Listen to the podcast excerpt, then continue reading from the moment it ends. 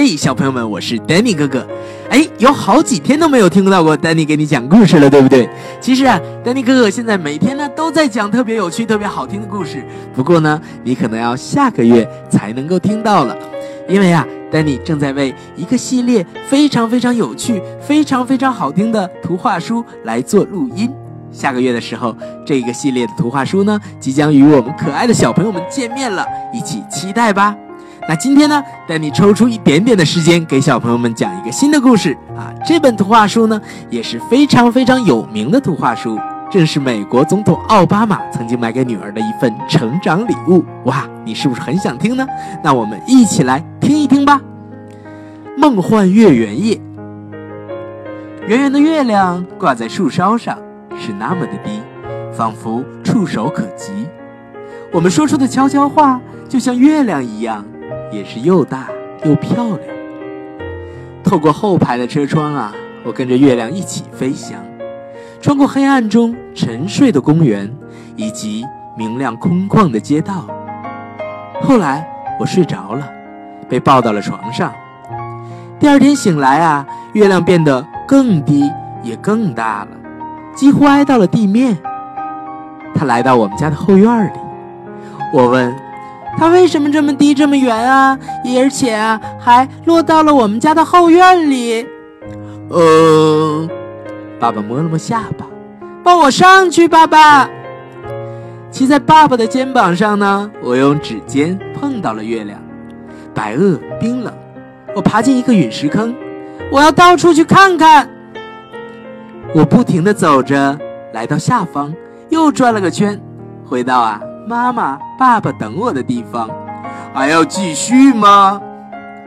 我们错过了早晨，小镇从黑暗中苏醒过来，开始一天的工作。在学校里呢，我们趴在课桌上睡过了午餐。透过沉重的睫毛，穿过窗户，掠过枯瘦的树木，我看到那轮蓝色的月亮正凝视着我。科学社课上，艾伦老师写着。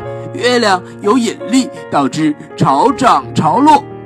英文课上呢，他写道：“月亮啊是名词，有时呢是动词。”数学课上啊，他写个一个公式：一加一等于月亮。然后啊，他眨了眨眼，面向黑板退了几步。哦，写错了。他说：“我困了，下课。”我一边走一边打量疲惫的人们，他们一声不吭。拖着沉重的脚步走过泥泞的雪地，在红绿灯前直打瞌睡。布里克大街上的乐队只能对着麦克风叹息：“噜啦噗噗，我爱你，嘘啊噜啊，嘘啦噜啦噗噗。”哇，什么歌呀？然后呢，我也打了个哈欠。它一路摇晃着四处飘荡，越过两个警察，穿过圆形的广场，最后啊。跟我回了家，在后院里呢。妈妈、爸爸拿出毛毯和桌布，想把月亮藏起来。是热气球吗？邻居靠在栅栏上打着哈欠问。是的，我也这么想。妈妈说：“最近正流行这个。”爸爸说：“就在这时啊，潮汐来临，缓缓地流进我们家后院，是那么柔滑，那么浅。”在我们的月亮下安了家，真大呀！我说，真漂亮啊！太潮湿了，爸爸说，它根本就不应该进入咱家后院啊！妈妈说，还有还有这么多的狗，我真是受不了了。月亮来到后院虽然很美好，但是也给小镇带来了很多麻烦。小女孩最后是如何排除这些大麻烦的呢？哎，这就是今天丹尼哥哥要讲给你的梦幻月圆夜。好啦，小朋友们，今天的故事就到这里，晚安。